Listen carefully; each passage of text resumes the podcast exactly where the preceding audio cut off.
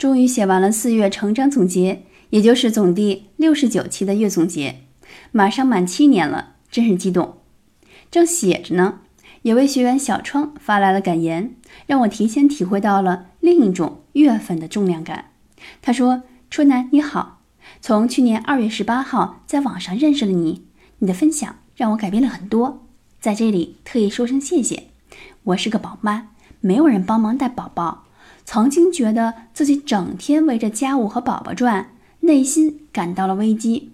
之后，我开始跟随你的脚步进行生命的重建，开始读书、学习、写作。